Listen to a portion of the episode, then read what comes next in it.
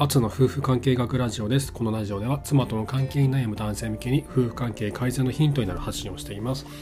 えー、いかがお過ごしでしょうか？お元気ですか？今日はですね、あの妻が、えー、夫に対してあえて言わない言葉とは何なのか？でこれなぜ言わないのか？そして僕たちはどうすればそれに対してどうすればいいのか？ということについてえ、お話をしたいなと思います。あの思ってるけど言わないこととかが結構あの妻側ってあるんですよね。でそれが元でこう関係がこじれたりとかしてということっていうのも結構ありましてで今日はそこをどう改善していくかということについて話をしたいなと思います。えっと、夫婦間での会話妻との会話のでちょっと困ってるとか、えー、関係改善したいんだけどどうしたらいいのかっていう方には、えー、おすすめです。はい、では今日もよろしくお願いします。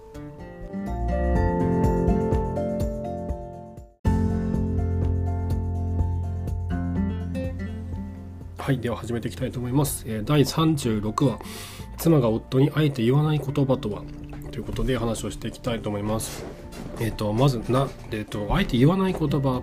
何を言わないのかっていうことなんですけどえっ、とこの夫に悪いなと思って言わない言葉っていうのがあるんですよね。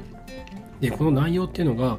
もっとやってほしいことだったりとか、えー、それじゃないっていうことだったりとかいやそれはやらないでほしいんだけどっていうことだったりするんですね。主にこの3つがあるなと思っていて、えー、もっとやってほしいということ。で、えーと、それじゃないっていうこと。あとやらないやらないでほしい、まあ、そもそもそれやらないでほしいんだっていうことですね。でもっとやってほしいこと。で言うとこ例えばですけど例えばその妻が子供をお風呂に入れていてでお風呂から出た子供の対応をやってほしいんだけど夫がなんか忙しそうだからちょっと遠慮してるとか例えばそういうことですね。で本当はそこで、えーと、お風呂からあの夫を呼んで子供をお風呂から出して体拭いてもらって、えーと、髪をドライヤーで乾かして保湿剤を塗って、えー、まだおむつを履いてればおむつを履かして肌着を着せてパジャマを着せるっていうところをやってほしいなと思ってるんだけどちょっとなんか悪いななんか忙しそうだなとでちょっと遠慮しちゃって言えないとかっていうことですね。あとはあの土日に、えーと、平日できない分もっと家事や育児をしてほしいんだけど疲れてそうだなちょっと言いづらいなとかっていうことですね。あとそれじゃないっていうのはいろいろあのやってくれることはあるんだけどもいや別に あのそこじゃなくてもっと別なことをやってほしいんだよねっていうことだったりとかまだやらないでほしいことっていうのはこれはね実際にね僕があったんですけどそのキッチンの、えーと、台所の中のタスクをやり始めるようになってあのキッチンのこの調味料の位置とかってあのもう大体決まってるんですよねその妻によっては。ここにこれを置きたいとかこっちのやりやすいとかって。それが僕にとってはこっちのやりやすいとかってあったりしてそれを変えちゃったりとかすると僕は変えないでほしいとかっていうのがこうあったりとかして。でこういうのはあのそれがより良いあのことにつながるのであれば2人で話し合った上でやっていけばいいと思うんですけどあの妻にとっては大きな負担になるような変更だったりとか ことだったりするとあのやらない方が良かったりとかっていうこともあるのでだかこんな風にですねその夫に悪いなとかちょっと言いづらいなと思って言えないことっていうのは結構あるんですよね。これなんで言えないのかってことです。言ってくれればいいじゃないかと思いますよね。言ってくれればあのこっちで直すんだからって思うじゃないですか。なんで言わないのか。なんで妻は言ってくれないのか？なぜあえて言わないのか？これがですね 夫のあの夫が夫に悪いなど忙しそうだな大変だな疲れてそうだなとこう遠慮して言えないんですよね。でこれなんで遠慮しちゃうかっていうと、えっと、夫の現在の状況っていうのを正しく把握できないからなんですね。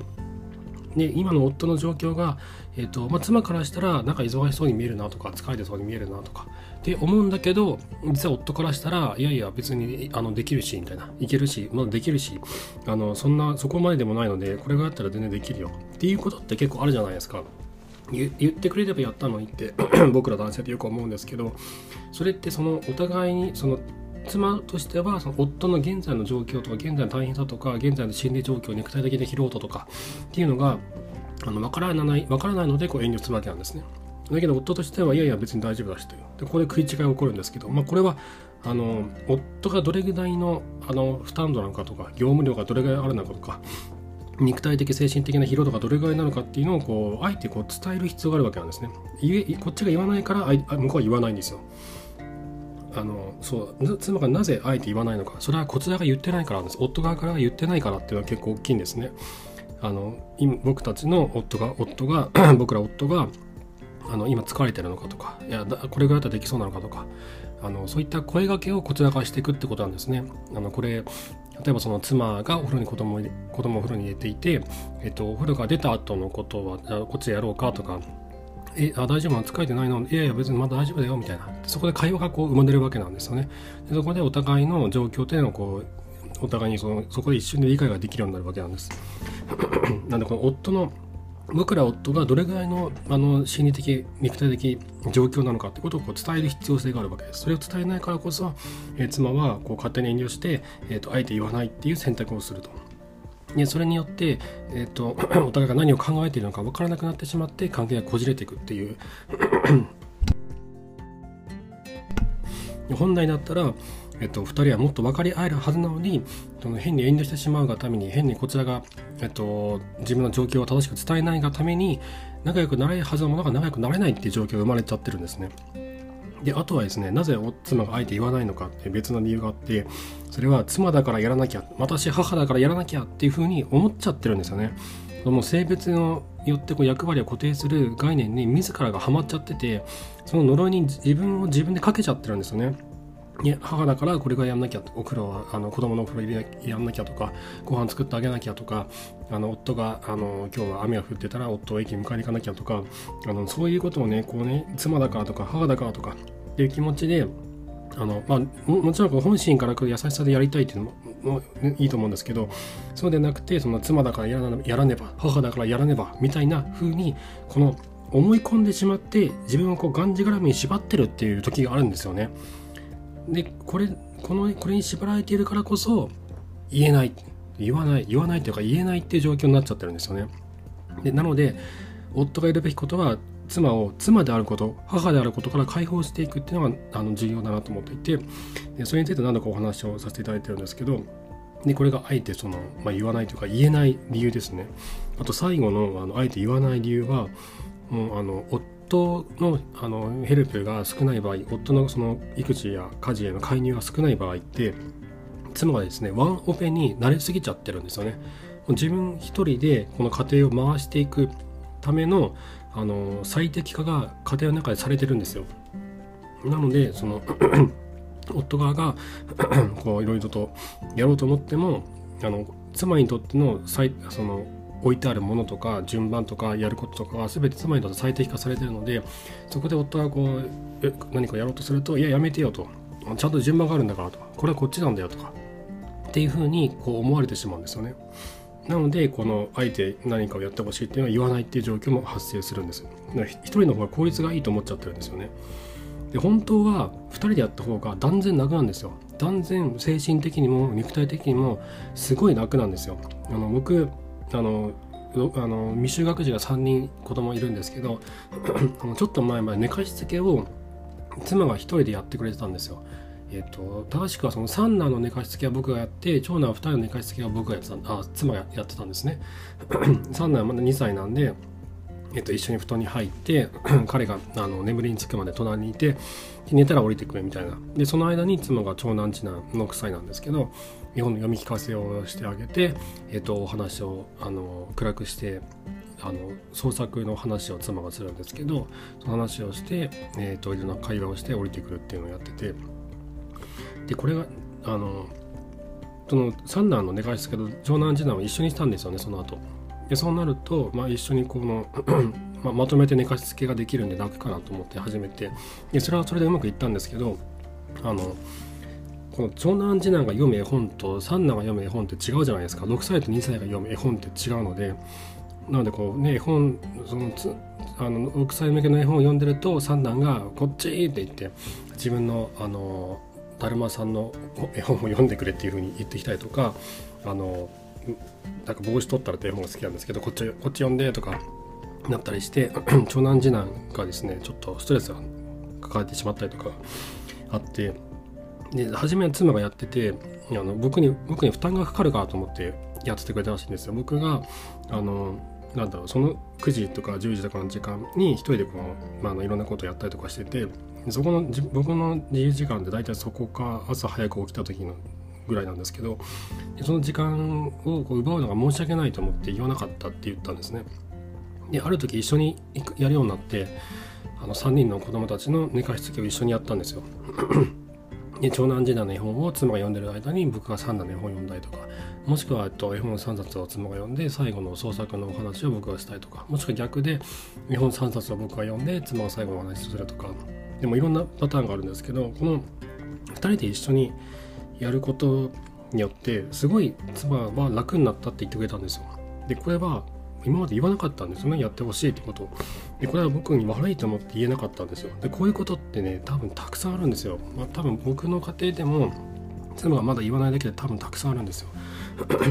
でこういうことに気づいていって一個ずつこう消していくとすごいこの関係があのつくあの絆を作りやすくなるんですよね。2人の間で強いこのバディみたいなこのあの仲間意識みたいなのがすごく生まれてくるのであともちろん疲れ疲れにくいですしね。肉体的にも精神的にも疲労度が全然違うので1人より2人の方が断然楽ですからね。で でこのなんだろうな。あとその子供の体調不良ってあるじゃないですか。あの突然ね熱を出したりとか鼻水が止まんないなちょっと耳鼻科連れて行こうかみたいなあるじゃないですか。ああいう時に僕今まであの会社休んで行ったりとかって長男ちゃんの時にやってなかったんですけど三男が生まれてちょっと長めの育休を取った後になるべく行こうと思ってあの仕事を休んで子供を病院に連れて行ったりとかっていうのをやったんですね。でこれも妻からは言わないんですよ。なぜならその仕事休ませることになってしまって申し訳ないというふうに思ってるんで。ででこちらからちょっと行くよって「まだ僕行くからね」って言って連れて行ったんですけど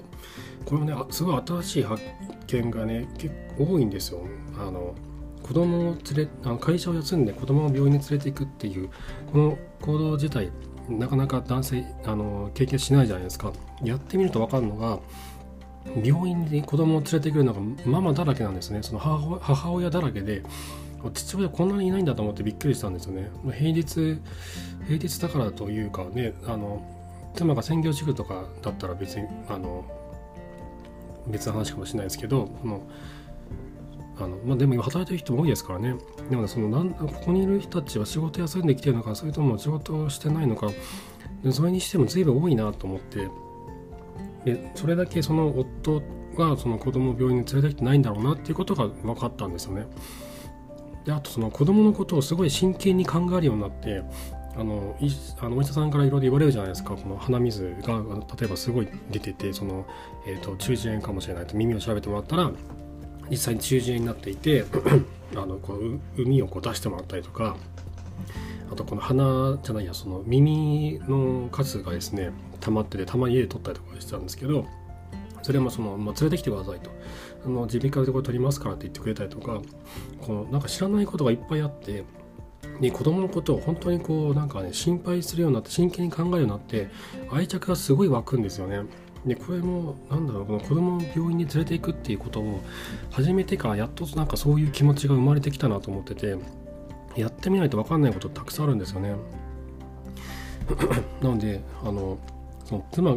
妻がですよその夫に対して、えっと、ちょっと悪いなとこれ頼むの悪いなと思って言えないことって多分あの僕の家庭でもたくさんあるしこれを聞いてくれているあなたの家庭でもたくさんあると思うんですよ。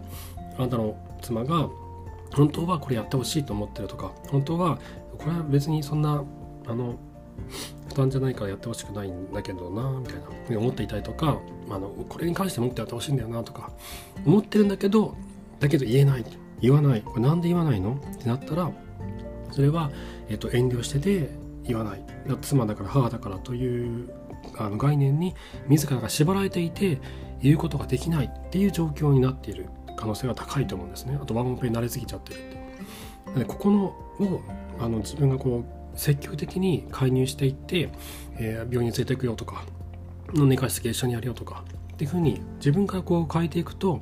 えー、妻からいろいろ言ってくれるんですよね。あのあじゃあこっちもやってほしいなとかこれやんなくていいよとかあれやってほしいよとか。あとね2人で一緒にこの家事の動線とかを考えていくと,、えーと、2人にとって過ごしやすい家づくりっていうのができやできやすくなってくるんですよね。なので、えっと、ぜひその妻があの夫に対してあえて言わない言葉っていうのが何なのか自分の場合は一体何なのかっていうのを、えー、と日常の中で意識してみるといいかなと思います。はい、ということで今日は、えー、妻が夫にあえて言わない言葉とはということについてお話をさせていただきました。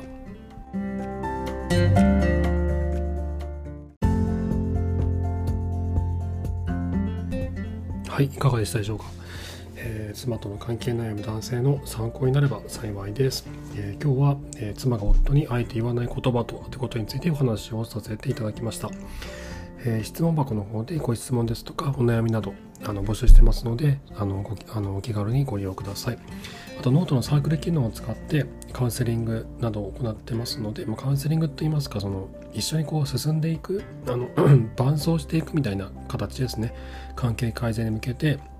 一緒に僕が走っていくっていうイメージに近いかと思うので、えー、どちらもご興味がある方は是非ご利用ください。はい今回も最後までありがとうございました。それではまた。